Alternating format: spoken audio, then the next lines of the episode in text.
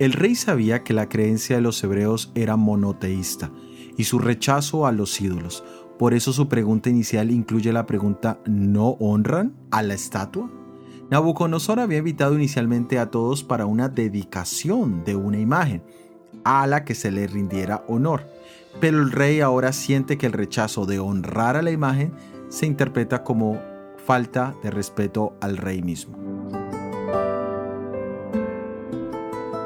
En el libro de Apocalipsis el capítulo 4 el versículo 11 nos dice, Señor, digno eres de recibir la gloria y la honra y el poder, porque tú creaste todas las cosas y por tu voluntad existen y fueron creadas.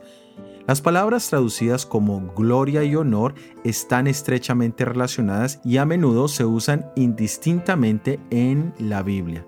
Pero hay una diferencia sutil entre ellas. La palabra que más se traduce como gloria significa algo que tiene un valor intrínseco e inherente, mientras que la palabra traducida como honor significa valor apreciado y se refiere al valor que personalmente le damos a algo o a alguien. Cuando honramos a Dios estamos demostrando la alta estima que tenemos por Él y estamos reflejando su gloria en alabanza y adoración.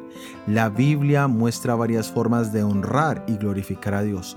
Lo más importante es que nos acerquemos a Dios no solo de boca y con labios, sino con nuestro corazón más cercano a Dios. Soy Óscar Oviedo y este es el devocional Daniel en 365 días.